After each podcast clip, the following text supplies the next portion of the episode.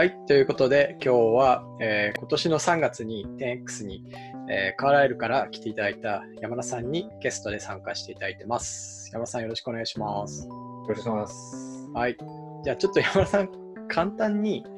その、まあ、あの、キャリアの含めた自己紹介してもらっていいですか？あ、わかりました。はいえっと、私はですね、新卒で、えー三菱商事に大学卒業して入社をして、で、その後ずっと7年半ぐらい自動車関係の業務をやっていて、で、三菱商事の自動車部って基本的には、えっと、日本のメーカーの車を海外に売るっていう、そこの海外の販売マーケティングのところをお手伝いしているので、私当時担当したのはロシアとか、えっと、あと、それこそ山本さんと関係するんですけど、カザフスタンとか、出た。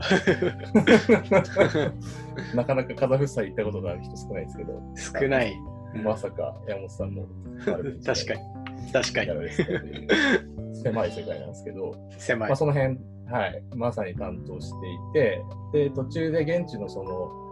えーいわゆるなんだ日本の柳瀬みたいのが、まあ、逆に日系メーカーの海外側にも、あの、現地の販売代理店みたいなのがあって、そのうん。ローカルの会社をお三菱商事が買収して、より、なんですかね、現地の販売、マーケティングの体制を強くしていくみたいなのを結構施行してて、で、まさに私、それ当時、リーマンの直後に結構苦しむ現地の事業を買収して、まあ、立て直すみたいなことを、まあ、最初 M&A をこっち側で、本店側でやって、その後、現地に出向して、あの、PMI っぽい感じで中に入っていろいろこういうのやるみたいえなのが、最初の7年半ですかね。ー、なるほど。えーっと、で、その7年半の後、次が留学ですか？そうですね、それそこから留学して、えっと、なんかそのまま若干、あの、当時の話話すると、留学しようと思ったきっかけは、結構その、えー、なんていうんでしょう、まあ、三菱商事っていろんなこう海外の投資先とか、当時、まあ、私が出向した学校で持ってたんですけど、やっぱり本当の意味でそこの投資先の会社の企業価値をこう最大化するような、えーなんか本質的なアプローチってなかなかできてないな。どちらかというと、なんかこう、ポートフォリオの組み合わせでシナジーを出すみたいな感じで、本当の意味でのその企業経営、組織変えるとか、事業戦略を思い切ってあの変革するとかできてなかったので、ちょっとこれってすごくもったいないなって印象を受けて、えーまあ、そういうことができるプロフェッショナル経営者みたいになりたいっていう思いから、課題意識から、あの MBA をじゃあ、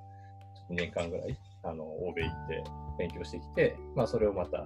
帰ってきて生かそうみたいな思いで2年間行きましうんうん。た。はい。実際にその MBA で、えーっと、なんか初め行く前期待してたことと、その実際に身についたことって乖離はあるんですか？割とぴったりだったのか？そうですね。なんかいろいろ、なんだろう、あるんですけど、えー、なんだろう、そういわゆるこう知識みたいなアカデミックな面で言うとかなりイメージ通りでした、ねああ。はい。まあやっぱりファイナンス、マーケティングとかいろいろこう世の中にもすでに教科書的なものがあるので、まあそこがよりケースで、なんていうんですかね、ディスカッションとかを通してこう少し血肉になるみたいな差はあるんですけど、まあ、あんまりそこはイメージしたものから大きく外れず。ただやっぱりなんか、どちらかというと学びとしては、そこ以上になんかこうソフト面というか、まあやっぱり、なんでしょうね。まあ例えばすごく極端な話すると、まあ言語的にはやっぱり急に、まあ英語になって、あの自分の戦闘力がむちゃむちゃ落ちるので、戦闘力が落ちた状態でどうやって戦うかみたいなのをあ考えたありとか、うんうん。やっぱりそういう部分で、やっぱりより自分の強みにフォーカスをするようになるので、うんうん。まあそこでどういうふうにこう自分のバリューを出すかみたいなのをより意識したりとか、まあ、あとやっぱりいろんな多様な考えを持った人が多いので、まあ、そういう人たちを説得しておくのも多分、日本人だとハイコンテクストで、まあ、こんなもんで説明しておけば説得できるっていうのが、相手がインド人だとそういかないとか、なんか結構その、まあ、今まさに 10X が入って、私もより今までに比べると圧倒的にエンジニアの方とか、多様的な、多様な人たちと少数いっぱい増えてますけど、うんうんまあ、そこの基礎は結構 MBA でできたかな。ああ、なるほど。うん。ちなみにその戦闘力が落ちた状態で、その自分の武器になったものって当時はどういうものだったんですか？えっとね、最初はやっぱり数字。でこう語るみたいので、結構、まあ、準備していくんですよね。なんか大体アメリカ人とかすごいキレキレな人だって、なんかチ最初少人数のチームでケースディスカッションして、その結果をなんかクラスで発表して、さらに大きいディスカッションするみたいな順番が多いんですけど、その5、6人の小チームのディスカッションの時に、やっぱりどれだけ自分がファクトを積み上げて持っていけるかっていうのがやっぱり大事で。はいはいやっぱりそこのファクトとかをそのケースに載ってないプラスアルファを調べて持っていくと、やっぱりそこって結構アドバリュー、数字でできるので、やっぱり数字ってどんなに、やっぱりどちらかとなんかふわっとして話して、うまく喋れる人に結構負けちゃうので、まあ、どちらかというといかに数字をこう計算したりとか調べたりとかして持っていくかっていうのは常に意識してました。意外にじゃあその頭切れてるアメリカ人でも、まあ、ファクト掘ってこないで来たりとかししてるケースも結構あるってことですか、結構、結構多いですね。その場の瞬発力で勝負しに来てるケースが多いんで、なるほど意。外とその辺は。なので、一番手強いのは、コンサル出身のアメリカ人みたいのは、両方揃っちゃってるんで、はい、あのそういう人と組むと僕の付加価値がほぼ出ないみたいな最初に ねしましたその人との戦い方はあったんですか？なんか。その人は仲良くなって、あの空気読んでもらうっていう。日本的な日本的に。そこは日本的に。空気読ませるみたいまあでも手動かすのはやっぱやってこないこともあるんで、結構な。なるほど。頑張って、あの、すごい議論のベースとなりそうな数字を作っていくとかっていうのは意識してやってましたけどね。はい。ちなみに行かれたその MBA のスクールのカラーというか、はいはいはい。でバイネームで言うと、オートンなんですけど、オートンのカラーは、えっと僕よく HBS とスタンフォードのいいとこ取りって言ってるんですけど、あ、そう HBS ってやっぱ HBS ってやっぱりすごいトラディショナルで、うんあのすごいクオリティアシュアランスはすごいと思ってて、学校として。うんうんなので、HBS を卒業してて、あの、なんだろう、いけてない人って多分、ほぼいないというふうに僕は理解しててなぜかっていうと、やっぱりすごい授業とかめちゃめちゃ厳しいんですよ。なので、このカリキュラムを全部こなして、で、逆にちゃんとそこについてこれないやつは落第しちゃうので、卒業できないですよね。うんうんうんで、その確率的なプログラムをちゃんとこなしたっていうことが、ある種こう HBS ブランドだし、まあ、逆にそこ卒業してる人は、その経営者としての、まあ、これぐらいのスキルはあるよねみたいなのがされてるんですけど、逆に言うと、やっぱ尖った人が出づらい環境ではうんあるなというのを、ちょっと誤解を、誤解をそれずというか、あのいろんな方いらっしゃるんですけど、僕の印象としてはやっぱそういうふうに思っていて、うんで、スタンフォードは、えっと、逆にすっごい触れてるんですよね。なので、もうんう最初から必修ほぼなしみたいな。ああして、もう自分で好きに受けろと、興味のあるやつ。うんっていう感じなので、えっと、結果的には、なんだろう、すごい幅があって、まあ、いい意味でも悪いでもいろんなことやってる人がいるし、まあ、そういうそういうアントレプレナーでめちゃめちゃ成功してる人もいれば、結構 NPO で粛々とこう、社会のためにやっていたりとか、もしくはなんか普通に、なんだろう、まあ、日本だと官僚出身の人がそのまま戻って、あの国のために尽くしてたりとか、うん。やっぱすごい幅の出るプログラムだなという感じはしています。で、うん。なので、オートはその間で、結構やることはきちっと最初やるんですけど、まあ、そこにもうなんか一定程度、例えば僕も受けたんですけど、なんかファイナンスの知識がベースあると、それはなんか試験受けて、あのああのスキップしていいよみたいなプログラムがあったりとかして、うんまあ、その分なんか別に自分の学びたいことをやるっていうので、なんかスタンフォードほど ぶっ飛んではいないんですけど、まあ、ある種自主性に任せられた部分で、結果的にはなんかこうバランスのいい人材とかが出てる印象ではありますね。多様性とかも非常に高いかな。なるほど。なんか最近、ウォートン出身の人って結構いっぱいいますよね。その界隈というか。特に多分日本のベンチャー界隈、まあ、VC とかも含めた、はなんかややたらと多いですよね。やたら多いですよね。はい それこそ我々が出資受けてる DCA 部も原さん、本田さんって両方ともウォートンですよね。そうです、そうです。であとマネーフォワードの辻さんでしたっけ？辻もそうですかね。はいあと誰かいたの？CFO の永見さんも。長見さん。そうですね。はい。いや、本当に多い多いと思いますね。確かに。あれ、スタンフォード出てる人って、日本だと、界隈、あんまり結、構ね、上の方の人、シニアな人多いですけどね。若い人。確かに、あの、ちょうど経営競争基盤のはいはい。富山さんの富山さんね。その、ポッドキャスト結構いっぱい聞いてたんですけど、あの人スタンフォード、あの方、スタンフォードですね。うん。あと、HBS は、あれですね、最近、その、ツイッター頑張ってるネイチャーの 社長はい。とか、そんないっぱいいるイメージないですね。起業家少ないですよね。まあ、あー確かに西側は多少、ね、あの、高宮さんとか、GCP、ああ、はい確かに、まあエブレさん、湯浅エブレさんとか。確かに。確かに。うん。確かに。うん。まだまだ少ないかもしれないですね。確かに、確かに。はい。まあ、ちょっとだ脱線しちゃいましたけど、それで戻ってきて、その MBA 後はどうされてたんですか？MBA 後は、えっと、もともと庄司から出た時はシャヒで行ってたんで、戻ってくるつもりで行ったんですけど、はい。えっと、結構やっぱアメリカいる中で、えーまあいろいろと考えることがあって、で、まあなんだろう、やっぱり自分のプロフェッショナル経営者としてのキャリアをちょっともう一段上げなきゃいけないなと思って、ギア入れなきゃいけないなと思った時に、ちょっと三菱商事っていうプラットフォームでやるよりも、こうもう少しあの先進的なというか、まあ、なんだろう厳しい環境でやった方がいいかなっていう思いで、えっと、プライベートイクイティっていう業界にチャレンジすることを決めて、で、カーライルっていうあのアメリカ系の、まあ、一応世界最大手と言われる、最大と言われている、えープライベートイクイティのファンドに入ってきました。カーライル以外も検討したんですか？その時。実は、なんか、カーライル受けるまでずっとなんかベンチャーの方見てて。あのーそれこそビザスクでも私インターンさせてもらってましたし、うんうんまあ、あとアメリカのシリコンバレーにある向こうのアメリカのベンチャーとかでもインターンさせてもらってて、やっぱりすごいベンチャーでのインターンの経験って面白かったんですよね。あの事業の進むスピード感とか、あのーやっぱりコアのえどうやって伸ばすかってところに本質にフォーカスしてるので、今まで私が経験してきた結構こう政治とか調整とかいっぱいある環境に比べると、すごくこう気持ちよく仕事ができたので、いいなと思っていたんですけど、はいえっ、と、なんだろう、結論から言うと、まあ、いろいろあるんですけど、ちょっとベンチャー行くにはまだ自信が持てなかったっうていー。うん感じですね。で、そこまですごい強い、まあ、ミッションというかパッションがはい今すぐどうしてもやらなきゃいけないっていうのを思えなかったので、うんまあ、ちょっともう一回原点に立ち返って、まあ、先ほど言ったプロフェッショナル経営者で、まあ、企業価値をどうやってこう上げていくかみたいなところにフォーカスして、もう少し武器を得ようと思って、まあ、そういう意味では一番トラディショナルな仕事の中では、なんだろう、こうそういうふうにこう企業価値とか事業価値の向上っていうところに、まあ、いろいろとこう考えながら事業ができる環境っていうので、プライベートエクイティを選んで、なので実はカーライルも一本釣りですね。カーライル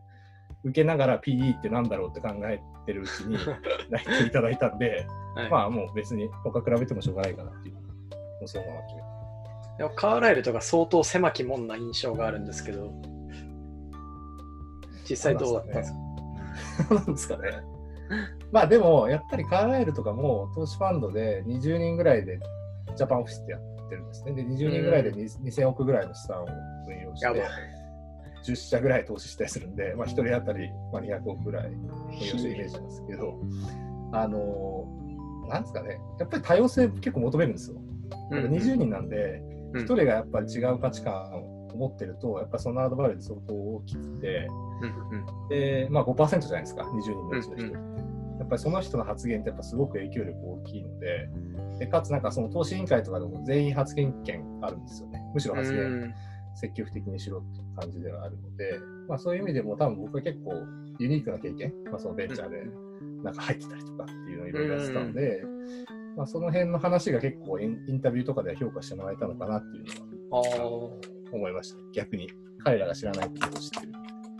その時こう周囲のメンバーのバックグラウンドってじゃあやっぱそのベンチャーでインターンしてたとかそういうタイプの人はほとんどいなかったって感じなんですか？ほとんどいないですね。私その後実はカーラル入ってからもう採用ずっとやってたんですけど、で、逆にこ今度 MBA の人を採用する場だったんですけど、大体やっぱり IB 投資銀行で、まあ、今までやってましたみたいなバックグラウンドとか、まあ、もしくはコンサルうんの、まあ、特に戦戦略コンサルで、うんえーまあ、そういうこう経営者と一緒にいろいろこう頭使ってましたみたいな人と、あと一応商社がたまにいて、あの来るみたいなそんそんな感じです。ああそうなんだ。じゃあもうだいぶ割とその、まあ、昔のって言い方あれですけど GAFA 以前のエリートみたいうん、完全にそうだと思います逆にあそっちサイドの人ってまだ来てないんじゃないですかね。ーなるほどっていう感じです。もうちょっとあの カーライルの話ばっかりになっちゃってるんですけど、その大丈夫です。例えば US のカーライルの本社側で働いてた人がスタートアップに流れるとか、そういう動きって出てるんですか、えっと、US は結構やっぱ出てきてて、うんあのそれこそカーライルの、えっと、DC っていうか US 側の MD ってトップの職種だった人が普通にあの結構メガベンチャーですけどね、上場した後のベンチャーの、まあ、CEO で行ったりとか、まあ、CFO で行ったりとか、っていうのは、まあ、かなり数は出てきてました。それこそインスタカートの、えっとね、COO はあれですね、KKR っていう別の米系のあのプライベート企業で出身なんですよ。うんなので、やっぱりある程度のサイズ感のところには結構 B から、まあ、ただ結構シニアな人が言ってるうんトレンドの KKR ってあれですよね、割とスタートアップへの出資でも最近名前を見るようになりましたよね、レーターステージの。増えてますよね。グロース、うそうレーターステージのベンチャー投資、結構 P も今増やしてて、結局なんかこう、投資できる対象が、なんかいわゆるまあトラディショナルな、えー企業から、まあ、より、なんていうんですかね、こうグロースなステージ。で、結構、ベンチャー側も、おなんでしょう、まあ、できる限り上場を後ろ倒しにして、まあ、よりこう事業を深めてから、まあ、本当にデカコンぐらいになってからやっぱ上場したいみたいなのが増えてきてるので、まあ、そういう意味のつなぎの資金も VC が出しきれないところを B が出したいみたいなのが出てきてて、まあ、両方多分、需給のマッチからあの増えてきてて、カーライルとかも結構 US ではやってますね、そのベンチャー、上場前のベンチャーに対しての、まあ、シリーズ DE ぐらいのラウンドとかもしはい。やっぱそのお金の動きが出てくると、まあ、カーライルとかってそのボードのメンバーに入って事業価値上げるみたいな組織の価値上げるとかもやってるから人の動きもスタートアップに出てくるみたいな、その流れがんあるって感じですよね。それは大いにあると思いますね。確かに今だと全然日本だとそこの接点ってほとんどないので、うんまあ、なかなかこうそういう人材の流動性とか結果的には起こってないんですよね。そうですね、ま、間違ってきちゃうみたいな感じですよね。間違ってきちゃう。そっちは間違ってきたのか。間違ってる。でもまあカーライルで投資してる会社よりはるかにでかくなるから来たんですよね。間違ってきちゃった。あ初めに間違ってきちゃったの誰なんだろう？永見さんとかなんですかね。まあ、結構その辺の世代があの多い気がしますけど、そうですよね。なかなか、うん、日本の方が比較的それぐらいのね、まあ、ミドルクラスというか、まだシニアになってない人が迷い込んで、あの意外意外とというか、そでそのままそのままうまくいってるケースが結構あるので、うんうんうん、不思議な感じですよね。ちょっと違いますよ、確かに。ちょうど去年僕がその CFO 候補探すみたいな感じで、まあ、山田さん含めいろんな人と会ってた時に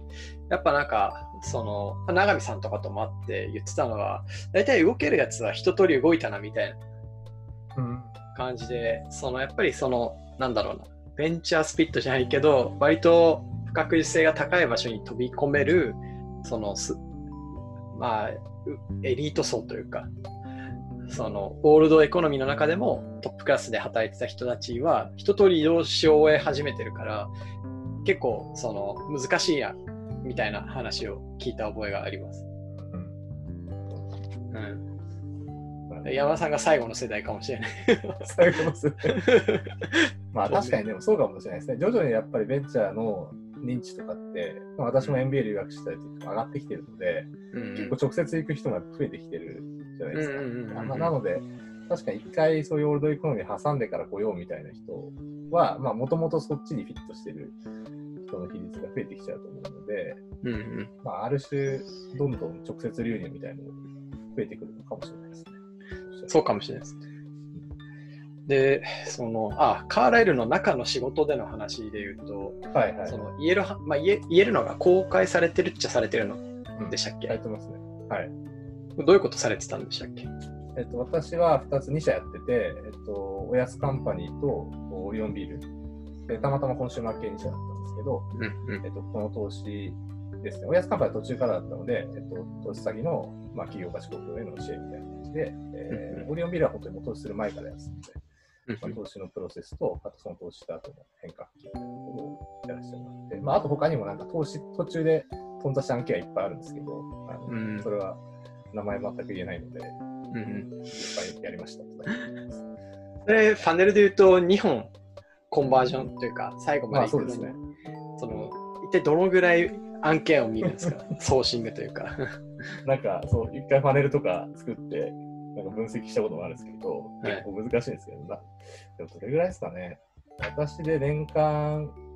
打ち合わせ行けて20件弱とかだったんですよ。うーん。まあ20件ぐらいかな。うんうんで、3、4年、3年ぐらいやって2件とかだから、うんうんまあ30件、1件とかですね。ただその3 30件の面談の前に、あの、アポ取ろうとしてるのはものすごい数あるんで、多分も,、っと低いですよね。うん。まあ、あの、会社買わしてくれっていくんで、まあね。それは、それはなかなかコンバージョンしないのが当たり前なんで、あと時間もかかりますね。やっぱりそのパネル降りてくるの。うんうんうんうん。それこそオリオンビールもやっぱ2年ぐらいかかって、うんうん。このやつは比較的早かったんですけど、なんか他のあのカーライトの先でもやっぱり平均すると2、3年みたいな。うんうん。インバウンド、アウトバウンドだとどっちが多いですか？えーっとね、結構、結果的には半々ぐらいになってて、で、まあ、いわいわゆるなんかこう、大企業が子会社をカーブアウトするとか、こういうのはもう基本的にもう、ビットになるんですよ。なので、各社何社か呼んで、あの札がさせて高いところでやるので、まあ、ここは基本的にもう実質、まあ、なんどっちと呼んでいいのか分かんないですけど、まあ、別に向こうがすごく買ってほしくて来るわけでもないので、うんまあ、なんかちょっと別枠っていう感じですけど、まあ、それを除くと、まあ、両方ありますけど、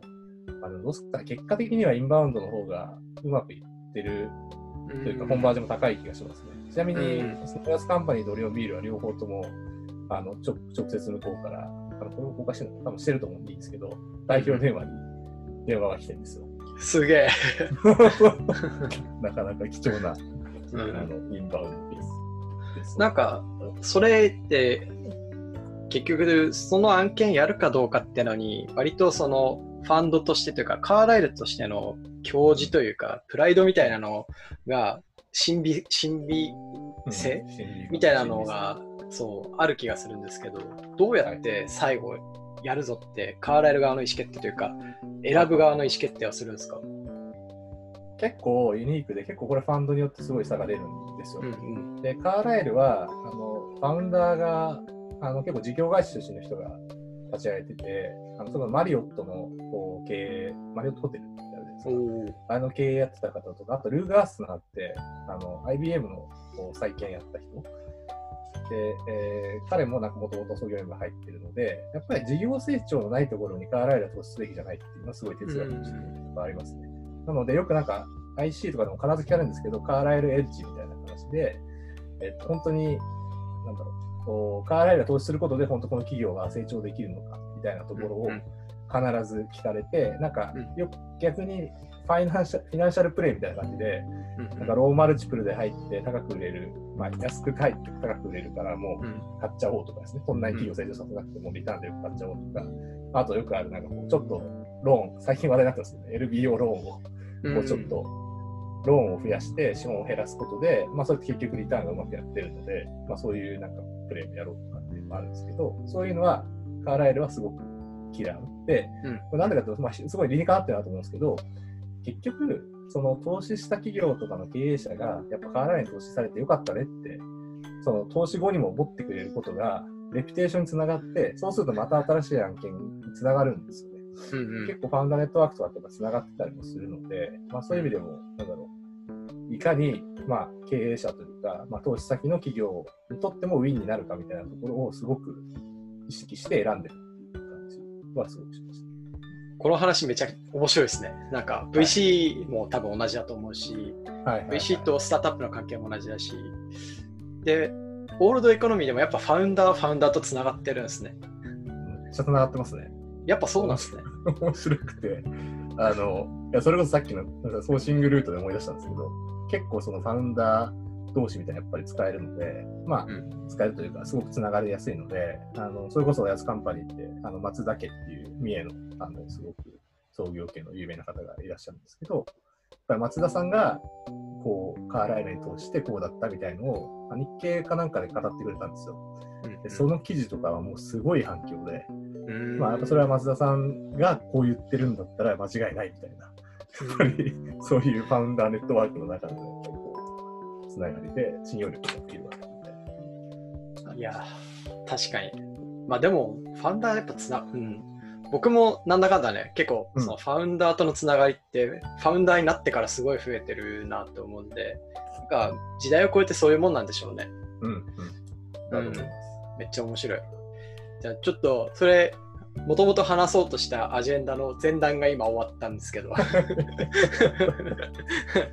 なんで PE からスタートアップに転職をしようと思ったのかとか、まあ、もともとね、その考えてて、タイミングじゃなかったというか、決意しきれずに、で、PE ってなんで改めてみたいなところを。そうですね。えっと、まあ、私もカラールそういう意味では3年ぐらいやらせていただいて、で、まあ、それこそオリオンの案件とか最初からできたので、まあ、すごくこう会社に P が入っていってどう変革していくかみたいなのが全部見れたみたいな形、うんハンズオンで見れたみたいなところで、でその気づきとして、えーまあ、やっぱりそういう地方企業の再生とかをこう資本の力もセットでやるっていうのはすごく効果があるし、まあ面白いことだなというふうには思いました。なんか、まあたまたま、あの、なんだっけ今パナソニックかな。の、お馬場さんっていう、う米国のなんかイノベーション式ってらっしゃる方がいて、あのずっと、えーとウォートの時からたまたま彼がさ、当時サップの日本の副社長で、それで、フィラデルフィアにさ当時本社があったんで、SAP の本社があったんで、で、なんかいろいろ仲良くしてもらってる試合なんですけど、今ちょっと話してて、まさになんか資本とその改革アジェンダを両方持ってるプレイヤーって面白いよねみたいなことをおっしゃってくれて、まあ、コンサルってやっぱりどうしても改革アジェンダは持ってるけど、資本の力持ってないし、まあ、もしかしてファン普通のヘッジファンドだと多分こう資本の力持ってるけど、改革アジェンダ持ってなくて、まあ、ってそれ両方持ってるから、やっぱ企業変わるよねみたいな話で、まあ、そこは確かにあの私も感じたところで面白かったんですけど、えーっと何が物足りなかったかというか、えーっと足りないなと思ったのは、えーまあ、一つはさっき言った通りすごいこう綿密なんですよね。なので、むちゃむちゃ空振り多いんで、まあ、そのために作ってるこう分析とか、あのピッチ資料とかすごい数なんで、うん。あのその空振り、なんだろう、ある種まあ無駄な労力が終わっちゃってるものっていうのが、まあ、少し僕としては時間の使い方として疑問に感じたっていうのが一つと、うん。あともう一つはその企業価値成長って言ってるんですけど、意外とその手段があの持ってるようであの、具体的なものを持ってないなって感じがしていて、うん。まあ、それは何かというと、結局なんか P ができてるその企業価値向上って人なんですよね。うんうんうん。で結局経営陣を、まあ、1人いい人を連れてきたり、2人いい人を連れてきたりとか、まあ、ミドルクラス入れたりとか。で、まあ、やっぱり本当に企業の価値の向上させようとすると、相当そのバーティカルとかファンクショナルナレッジとか経験がないと、やっぱそう簡単になんか外から来て、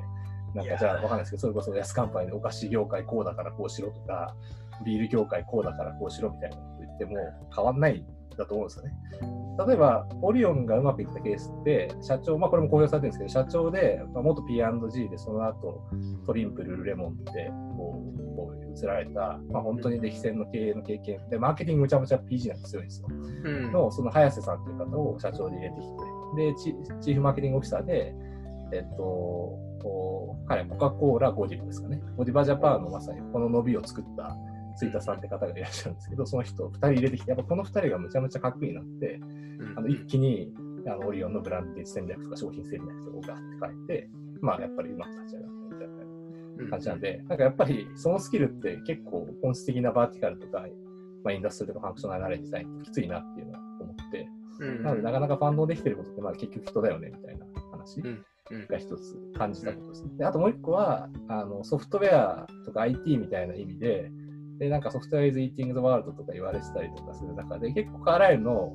あのそのなんだ本土のメンバーとかも、もうこれからは全ての産業が IT 産業だみたいなことで明確に言ってるんですね。うんで IT デデデジタルをうまく使えない限りは企業成長はできないみたいなことを明確に言い切ってる。一方で、それを分かってる。中に本当に分かってる人が いないっていう、いなそう。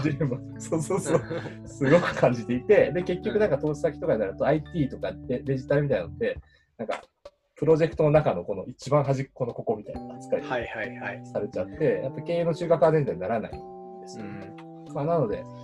本当の意味でその企業価値の成長、今求められている企業価値の成長というものにまあ100%アドレスできてるかなっていうのは、働きながらすごく感じたのは大きいですね。なので、まあ、自分自身がささもともと言ってたその経営プロフェッショナルとかっていうのを目指していくにあたって、ちょっとやっぱこのままだとオールドエコノミーの中で埋もれちゃうなっていう感じがして、まあ、なので逆に、まあ、逆ぶりじゃないですけど、思いっきりあのプレイヤーかつ、まあ、デジタルとか最前線みたいなところで、振っていきたいって思いで、やっぱベンチャーに、転職したいっていううんうん。はい。で、何社か見られたと思うんですけど。そうですね。めっちゃ見ました。はい。そうですよね。あの、まあ、そこの固有名詞ちょっと押さえておいて、はい、もちろんです。はい。10X 選んだ理由みたいなのは何かありますか？そうですね。やっぱりなんか3つぐらい意識して選んでて、えっと、1つはフェーズで、まあ、やっぱりまだまだ事業モデル模索していくフェーズが面白そうだなって自分的に思ったのと、うんうん。まあ、あとカルチャーと組織っていう意味でもやっぱこれから作っていく段階にある方が、なんだろう、結局できたものを変えるのって結構大変なので、まあ、本当の意味で、そのいいいい企業、カルチャー、うん。いい企業組織を作っていくところでやっぱり一緒に貢献したいなって思いがあったので、比較的アーリーなフェーズがいいっていうのは思いましたし、うん2つ目はやっぱ大きくなれるか。うん。で、やっぱり、まあ、先ほどね、あの、さんのおっしゃった通りで、あの、別に、オリオンビールよりやっぱりでかくなれるっていう自信があって、やっぱやらないといけないまあ、という意味で。で、やっぱりなんでしょうね。なんとなく、いろんなベンチャーのとか、上場した後動きとか見てて、僕も一つの基準として10ビリオンうんっていうのはも思っていてうん、やっぱり、まあ、1ビリオンが、まあ、いわゆる、なんですユニコーンですけど、うんまあ、10, 10ビリオンの1兆円ですかね。うんえっ、と、企業価値、事業価値、時価総額で1兆円みたいなところを目指せるかどうかっていうのは一つ言いましたね。うん。それはなので、いろいろあると思うんですけど、チームとかファウンダー、まあ、山本さんご自身も含めて、で、あとやっぱ張ってる事業領域とか、うん。まあ、そういう面、そうですね、その今のポジショニングとか、だからそのスケーラビリティがあるなって感じたっていう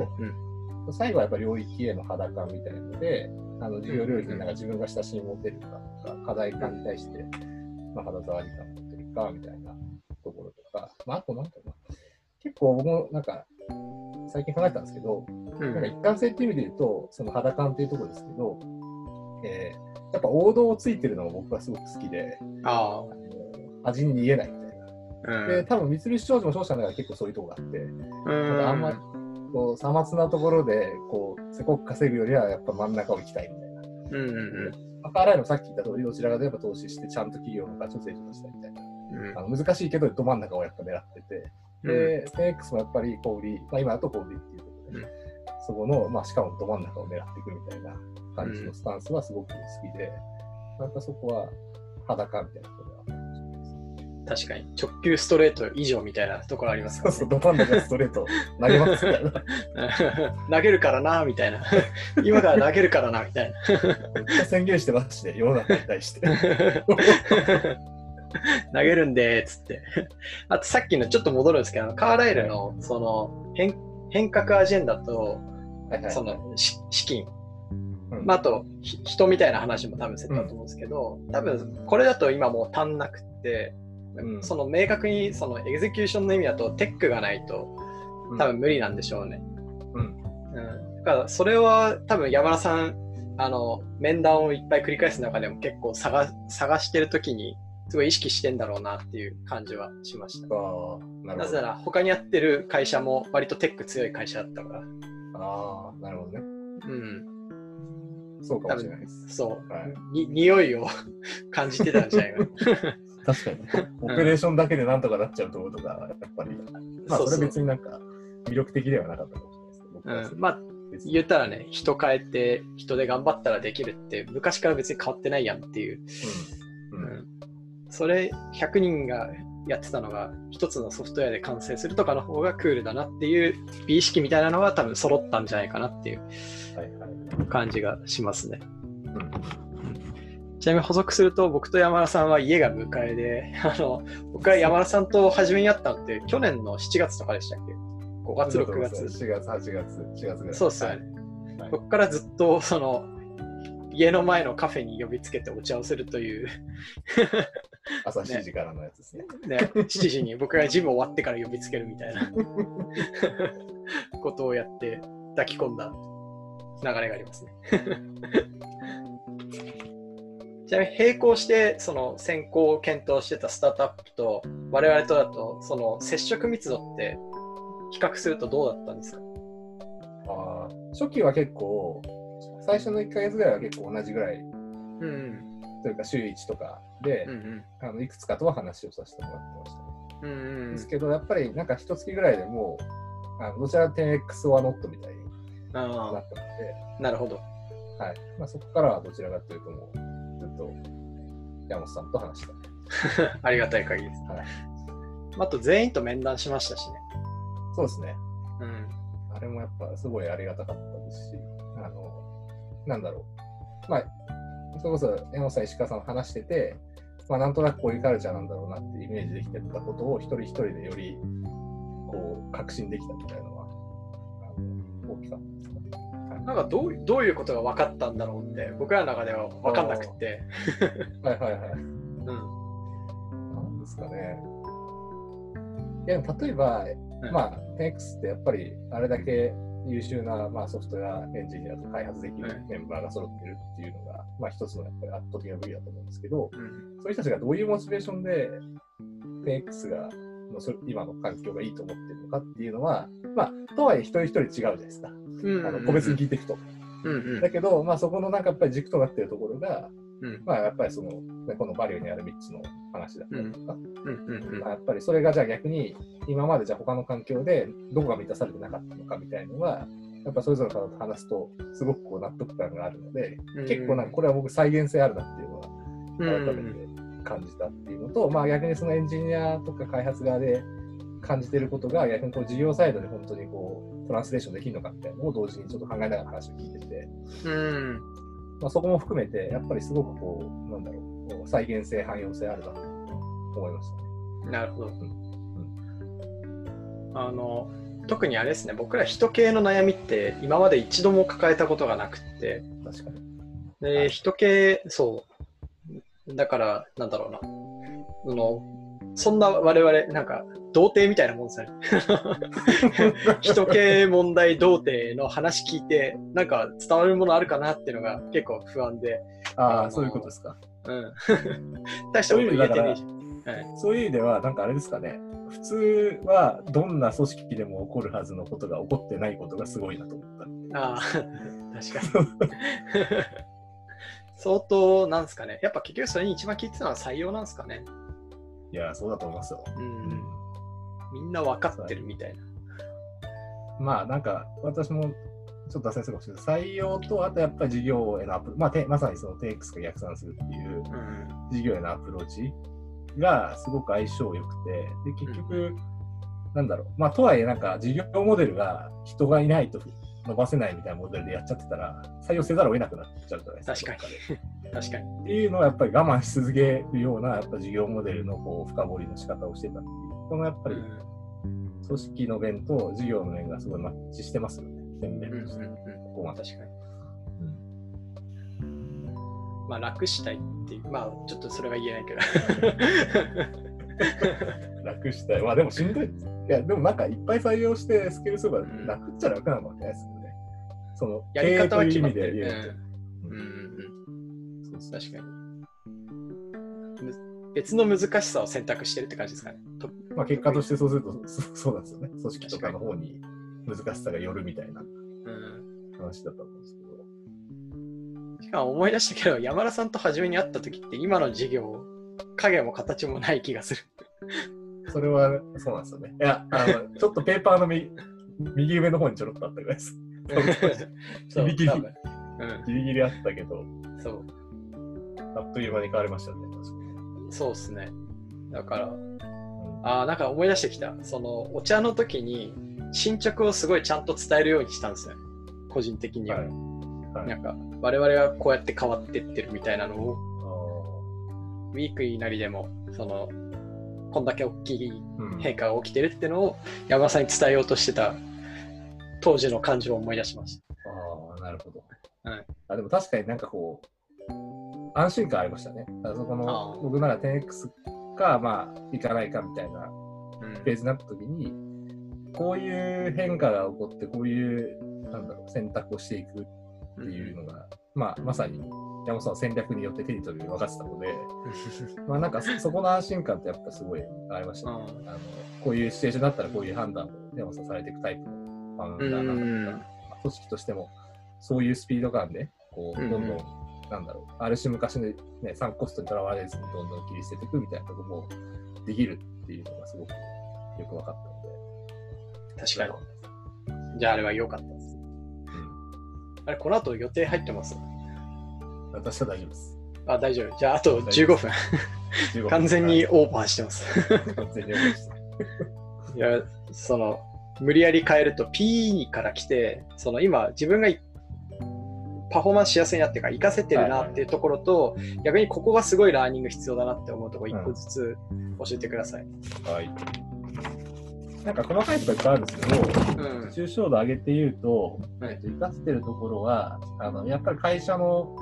目指してる方向性とかビジョンとかをうんこう語っていって、で、ステークホルダー巻き込んでいくみたいなところは、本当 PE でやってたそのそそのものなんですよね。うんやっぱりこう投資、あ御社に投資すべき理由がこうこうこうでこういうふうに変えたいと思っててみたいなのをもういろんな人に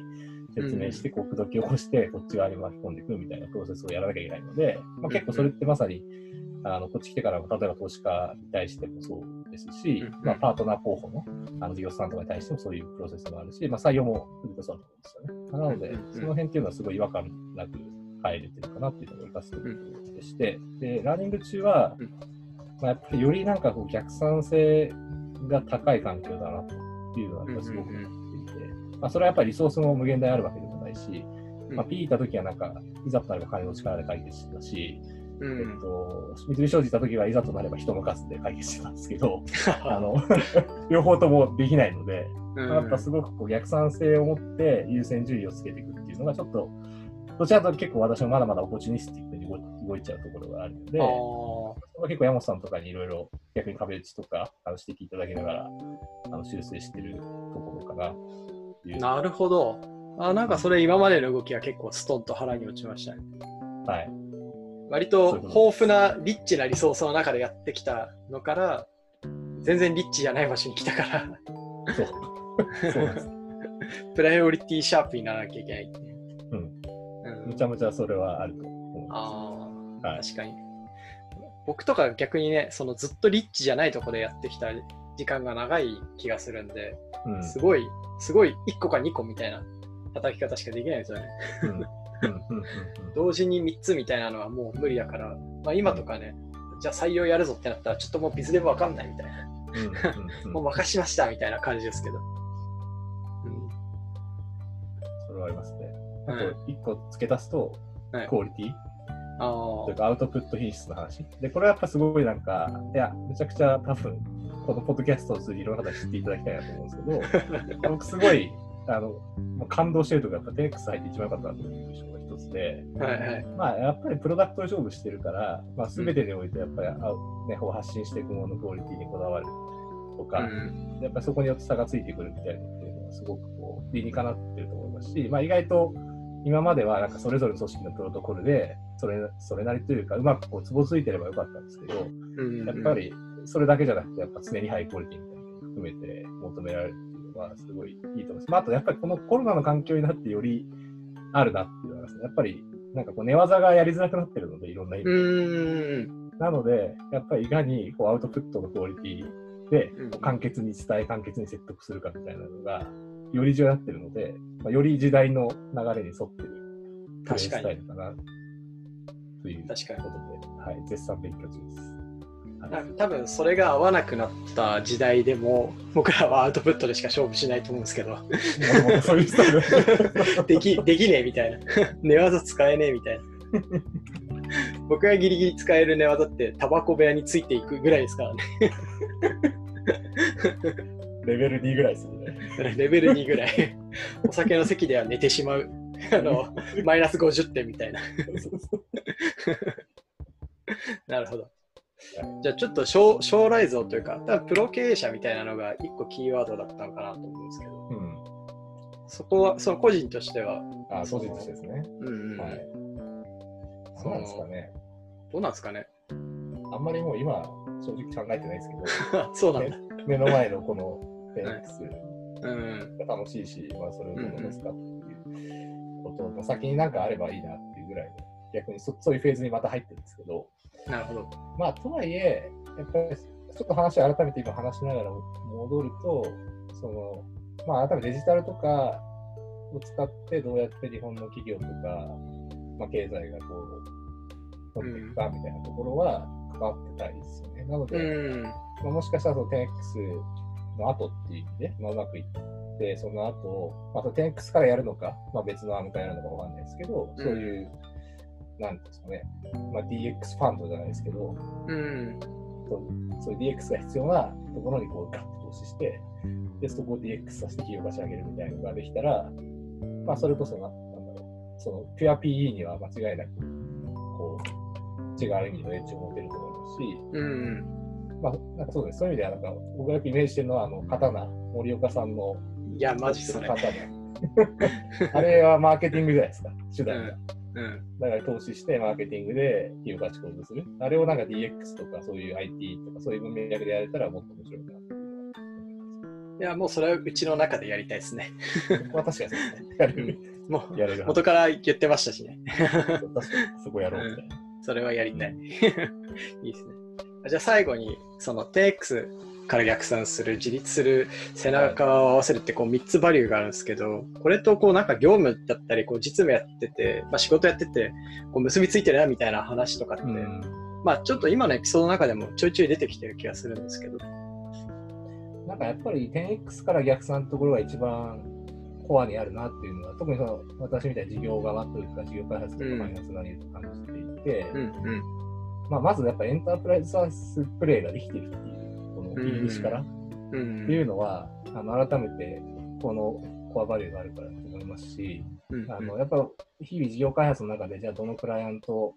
優先してめようみたいな話の中でも、例えば赤木君とかと僕が話してて、うん。いや、これやっぱ 10X にならないからやめとこうみたいな話はすごい判断軸の基準として出てくるんですよ。うん。うん。まあ、なので、もう本当に日々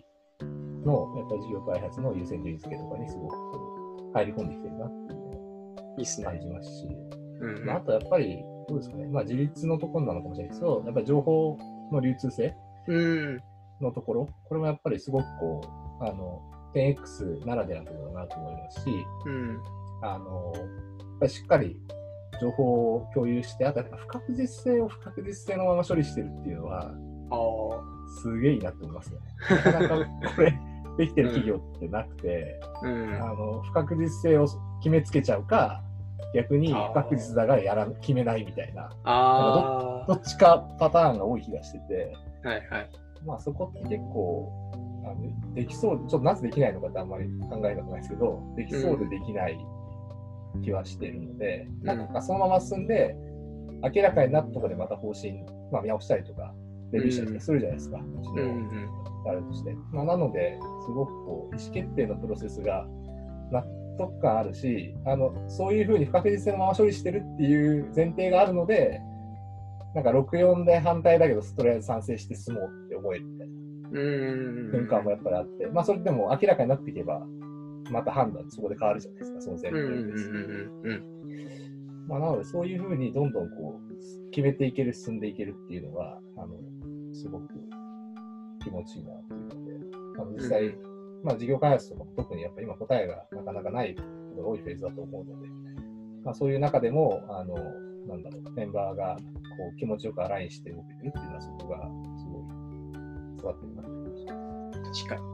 に。いい話ですね。なんか、その、さっき言った僕が聞いてた富山さんのポッドキャストとかで、はいはい。結局その変革みたいなフェーズだと日本の企業ってそのなんだろう多数決をうまく上ってきた社長がトップにいるから決めれないみたいな。で決めれない結果シャープになるみたいな。あシャープっていうのは、かあのあれですねディスプレイ売ってたシャープ。そうそう。みたいになるみたいな話がすごいあってあのずっと野球やってて野球うまいんだけど次やんなきゃいけないサッカーで対戦相手はそのアマゾンとかアップルでバルサですみたいな。なのに巨人軍出して サッカーで戦わせてるみたいな。その話はすげえ面白いなと思って。まあその意味で言うと確かに僕の特性というかちょっと過激派気味なんで。うんうん、割とその変革には強いけど、変革には強いって、そう、孤独に物決めるのは割と好きですけど、それをちょっとサイズが大きくなってきた時に、どうどうどうどうってやるのは超苦手だと思うんで、うん案外その自分と違うタイプの人だけど、うん共感できる人が欲しいと思ってたんですよ。そのうん。経営陣に。で石川さんも割と僕に近いところはあるんで、どっちかというと、その大人の会社になっても耐えられる 経営陣を早めに作りたいとか、あと相手がもう大人の会社なんで、そことうまくやれる人が欲しいと思って、山田さんはそこのバランスがすげえいいなって、うん。なんか、まあ、今の話を聞いてる人も多分伝わるんじゃないかと思うんですけど、思います。うんなんか、やんちゃすぎないし、そのコンサバすぎないみたいな。はいはい。そうですね。まあでもなんか結構そういう意味では、今話して思ったのは、そういう人って結構、いろんなフェーズでうん。世の中いるんじゃないかなって感じがしてて、まあ今結構コンサバな組織とかコンサバなことに変わってるんだけど、もう少しこう、やんちゃなこととか、まあなんか尖ったことがしたいって思ってるん人結構多いので、か確かに、